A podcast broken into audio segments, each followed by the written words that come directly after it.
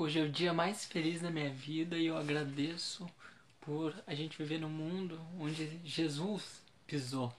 Né? Jesus, nosso modelo e guia, o espírito mais perfeito, que chega a ser difícil a gente conseguir entender assim a grandeza desse espírito, né? E que ao mesmo tempo você fez tão humilde, você imagina que ele lavou os pés dos seus apóstolos, traidor dele, Judas, né?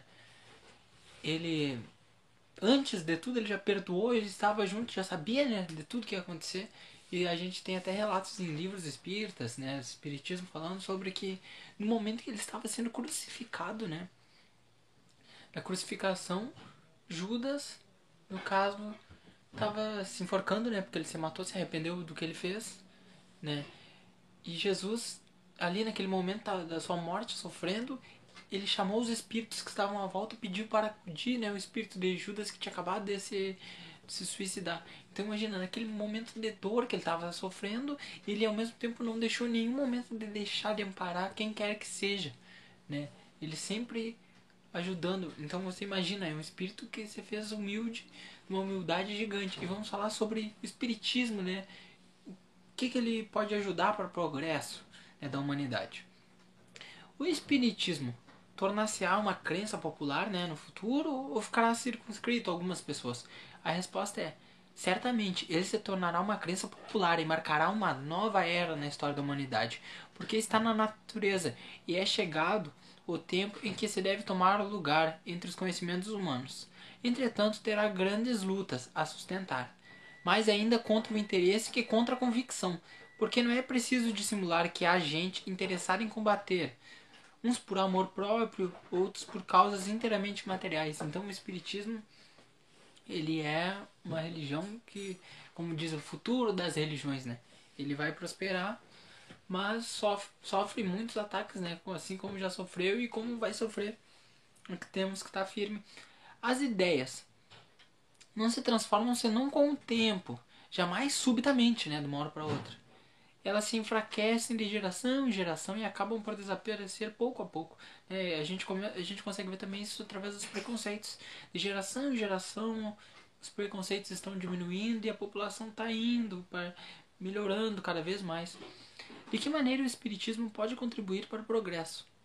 Aí, né, a resposta é: o homem compreenderá melhor que ele pode assegurar seu futuro pelo presente, né? destruindo preconceitos de seitas, de casta, de cor. Ele ensina aos homens a grande solidariedade que deve uni-los, né? A gente como irmão. O Espiritismo tem essa grande bandeira que é tentar, né, em cada espírita acabar com os preconceitos, né? Buscando ser cada dia melhor que ontem, né? E assim contribuindo para a sociedade em geral. Não é para temer que o espiritismo não possa triunfar da negligência dos homens e de seu apego às coisas materiais? Resposta: A cada geração, uma parte do véu se dissipa. O Espiritismo veio rasgá-lo completamente, mas até lá, mesmo que só tivesse efeito de corrigir um homem de um só dos seus defeitos, seria um passo, né, que lhe teria feito dar e por isso mesmo um grande bem.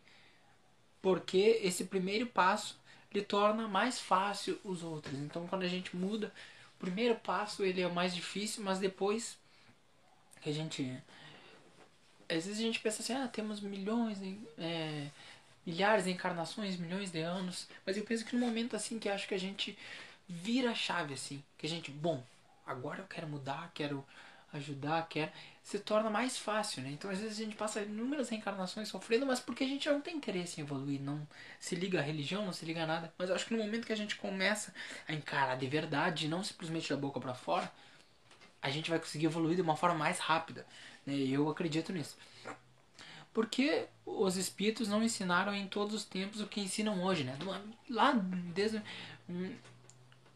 Já falaram também, né? Já tinham falado, ah, por que, que na Bíblia não diz então da reencarnação? Por que, que não diz? Né? Se, fossem, se fossem verdade, alegam isso ia estar na Bíblia. Aí a resposta é que os espíritos não é que tu não ensina a criança aquilo que tu ensina aos adultos. E não dá, não dá né, ao recém-nascido um alimento que ele não possa digerir cada coisa em seu tempo. Eles ensinaram muitas coisas que os homens não compreenderam, ou então desnaturaram, né? mas que podem compreender atualmente. Uma coisa que eu acho muito interessante também, que eu o livro que, dos que eu mais gosto é sobre a é o Evangelho, né, segundo o Espiritismo, mas é interessante quando você lê a Bíblia, porque o Evangelho segundo o Espiritismo ele fala sobre, né, ele dá de certa forma tradução de passagens da Bíblia, mas ele não esmiuçou 100%, né, todos os livros da Bíblia e tal. E quando você lê a Bíblia, a gente quando já tem essa bagagem, já ter lido, né, ou nem que seja um pouco, o Evangelho, a gente consegue ler e entender, às vezes, muitas coisas que eram ditas, que estavam na Bíblia, de forma alegórica, a gente consegue já interpretar de uma forma que, às vezes, se a gente não tivesse né, visto, né, tendo o Espiritismo, a gente é interpretado de uma forma, às vezes, muito equivocada. Né? Às vezes a gente interpreta de uma forma materialista. Né? Mas o Espiritismo, né, esse livro, ele nos ajuda a interpretar a Bíblia. E é muito interessante porque se a gente analisar, a gente tem que ter formas de interpretação, porque o Deus do Primeiro Testamento ele era um Deus vingativo que ele punia e os meus inimigos serão esmagados, né? Já o Deus, né, que Jesus traz Segundo Testamento já é um Deus totalmente diferente, né? Perdoar 70 vezes 7, um Deus do perdão, do amor que ama. Então, a gente se a gente não tem um apoio, a gente chega a ficar esquizofrênico, poderia dar esse exemplo assim, porque numa hora Deus é uma coisa, na outra hora Deus é outra, né? E o espiritismo ele vem para nos ajudar, né? Que não é que na verdade a gente interpretou de uma forma errada, a gente foi interpretando, né? E é isso. Um grande abraço, fiquem com Deus, até o próximo estudo.